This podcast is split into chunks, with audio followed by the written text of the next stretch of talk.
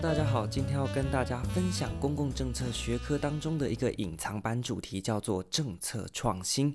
那么谈到创新呢，就让人想到一个东西又，是什么呢？是 Fred r i c k s o n。如果大家还记得这个学者，那他谈到最近的治理趋势呢，就说 Whatever happened to public administration? Governance, governance everywhere. 公共行政究竟发生了什么事？治理到处都是治理，把这个情况放到创新上面来看也是如此哦。公共政策到底怎么了？创新，创新，到处都在讲创新。所以各位可以看到，现在什么产业创新啊、文化创新啊，然后呢政策创新啊等等各式各样的创新哦，一直都在谈。那究竟创新到底是什么呢？我们可以从这几个面向呢来跟大家做一个分享。首先呢，我们先来介绍一下什么叫政策创新，那它有哪一种分类，并且呢来举一些个案，让大家更加立体的了解什么叫做政策创新。最后，我们来谈一下有哪些因素可能会影响政策创新的推动，或者是造成政策创新的困境。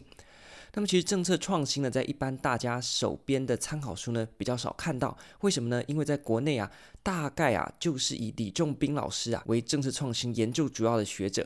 那你说，哎，那这也只有李老师而已啊。那你看一般的公共政策都嘛，要么就看邱昌泰老师的，要么就看吴定老师的。哎呀，可千万不要小看李仲斌老师哦。那如果呢你小看李仲斌老师的话呢，你就会跟阿伟一样啊发生悲剧。那阿伟讲了什么话呢？这个彬彬就是训啊。嗯，听你那么说，你很勇哦。开玩笑。我超勇的好不好？好了，结果呢，在一百一十年地特三啊，哇，政治创新就被命题了。那当你看到这个题目，阿伟怎么办呢？我们要赶快讨论了解状况。然后呢？然后他就死掉了。好，所以呢，如果呢你想要在国考上面存活的话呢，必须啊去重视每一个概念，尤其是政策创新哦。尤其这样，在一百一十年除了地特以外，在高考的时候呢，也考到了一个社会创新。那不拖呢创新两个字，那我们就来认识一下什么叫创新。创新呢，它讲白了呢，就是从个人或是组织啊。来去决定用突破以往的方式，不管它是一个新的方法、新的产品、新的管道、新的措施等等的，随便，反正呢，只要有别于以往，那都叫做创新。它的目的呢，就是为了回应环境的变化，所以过去的方式不通了，那你就要想办法弄一个新的方式来处理。那这个新的方式呢，当然就是创新，那也可以提升组织绩效。所以各位啊，今天这个创新啊，只要符合过去没有做过，你新开始做的，全部都叫做创新哦。假设你今天新定的一个读书的方法是过去从来没有人用过的，这叫什么呢？叫做读书创新。那所以呢，把这个创新。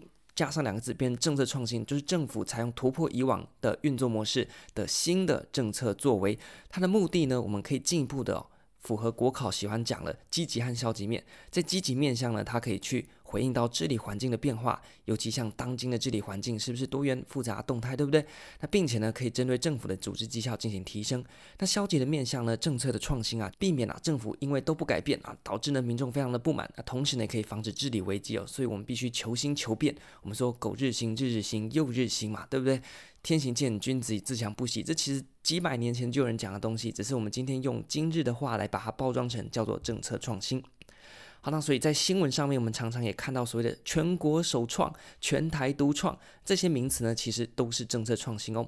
好，那我们来看一下创新的分类呢，大概可以。依照呢它的流程去分成行政流程和科技流程的创新，或者是呢它是产品服务方面的创新，或是它是治理上面的创新，以及呢概念的创新。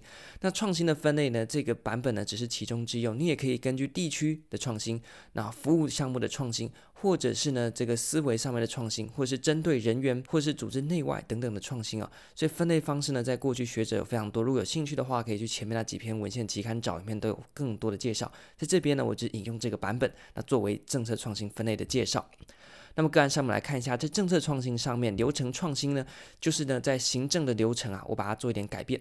所以过去呢，可能你要跑五个单位才能办好一件事情，我现在呢把流程改一改，你只要在一站式。就可以完成所有的服务，所以就是流程的创新，或者是呢，像是行动图书馆，过去呢你可能要呃跑到 A 图书馆借书，要回去 A 图书馆还，但是我现在呢可能在一些公共场所设了流动的这个书柜，所以呢只要是在呃同一个图书馆系统底下的书柜，你都可以直接进行还书，那这是不是让流程有别于以往？这就是一个流程的创新。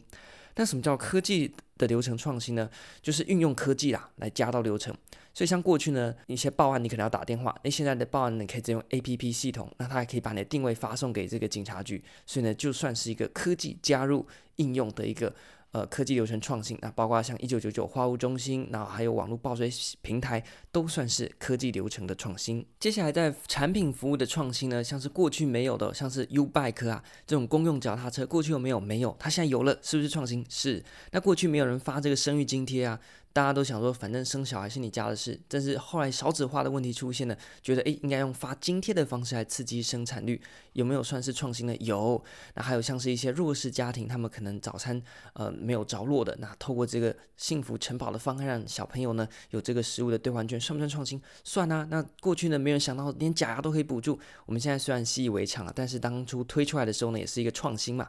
那么什么叫治理创新呢？像是呢在这个治理手段上面啊，从过去。单纯的一些管制手段，我们把它做一点调整。所以像乐色的随态征收，是不是这种创新？是啊。汽机车我们都知道空污很严重，但是我们针对它怠速超过几分钟，我们就要去罚它，算不算一种治理概念的创新？算是哦。还有像是夏天的时候，一些公共场所的冷气不可以超过几度，这个是不是也是一个治理手段的创新？算。那最后概念的创新呢，就是过去没人想过的一些概念 ideas，像是呢，诶。针对动物，我们保护呢，我们也可以成立所谓的动保警察或是动物保护处。那过去呢是没有这样子的概念，所以这个都算是非常多创新的个案。好了，谈完那么多个案，我们来看一下怎么样的因素会来影响到政策创新的推动，有利和不利的因素呢？第一个呢，我们可以从个人层面啊，接下来扩张到由个人组成的组织，以及组织外面的环境，最后呢就是政策创新政策本身的因素了。那个人的部分呢，我们可以想说像是在呃组织内部的公务员，那公务员的教育水准高还是低？公务员有没有这个创新的思维？公务员有没有创新的能力？啊，像是前面讲到的，你要电子创新，你公务员有没有电子化的能力，对不对？那或者是呢？你很多流程的创新就涉及到整个组织的调整，那公务员有没有这个创新的意愿、能力、动机等等的，那都是个人层面可能会影响到变革成败的因素。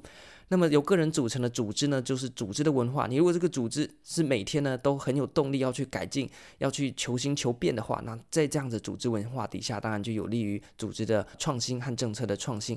那还有呢，因为政策创新啊，它是应对快速变化的环境，所以你如果还是传统高架式的层级结构，那也可能呢不利于沟通和参与啊。那当然在创新的速度上面就变慢。所以呢，在结构上面，你必须追求扁平的、有弹性的组织。那么最后在预算上面呢，我们知道创新呢一定是涉及必须要足够的预算的弹性，那可能呢必须把一些法规给松绑，同时呢你要足够的钱去做创新，例如说公共自行车是不是要拨另外一笔钱出来做这些基础的呃设施的建制？所以呢如果预算弹性不足，法规层层的限制，以及呢预算呢没有很多，导致呢你空有这些想法没办法去做，都是会影响到你政策创新的因素。在环境面向上面呢，如果呢民众都没有创新的需求，那政府当然就乐得轻松嘛，反正就维持现状就好。但是假设呢，像是我们最近对于空的呼吁越来越大声，那政府呢想办法就要来针对空进行解决，他可能就会想方设法，例如像公共自行车就被提出来了。所以呢，民众的这些创新需求还有政治的压力，例如说台北市提出来这个想法，那新北市呢也会有这个压力，觉得新台北市都在做了，新北市要跟上，彼此之间呢也会有一个较劲的压力哦。那还有像是法规前面已经提过的。如果法规呢是一个比较弹性的状态那，比较助于政策创新的发展了。那还有就是政策的学习和扩散。那政策学习和扩散呢，又是另外一个专门的主题啊。那我想就交给大家，因为这个一般参考书就会提到了。最后呢，则是政策本身，你有没有哪一些特性是影响到你政策创新的？第一个，你政策有没有优势性？你如果创新跟不创新都没差，那我就维持现状就好啦。那还有你新的政策能够跟原本的社会环境系统是不是相容的？还是格格不入？格格不入的话，你。概念再新也没办法融入嘛，那还有你的复杂性，太复杂了，诶，其实也不太容易去推动嘛。那还有你可复制性，你在台北市成功了，像是 U Bike 就可以推展到其他城市去。最后就可观察性，你说我这个创新了好棒啊，结果呢变成像是国王的心意啊，其实根本就看不到。那这样怎么说它创新呢？所以你政策本身呢有很多的特性，那会影响到你政策创新到底有利和不利的因素。好，那所以以上呢就是整个政策创新的概念，希望对大家呢有所帮助。那更多的资讯以及呢政策创新，在今年一一零地特的考题到底要怎么解呢？我们就另外一集再跟大家分享。这一集我们就谈到这边，感谢大家。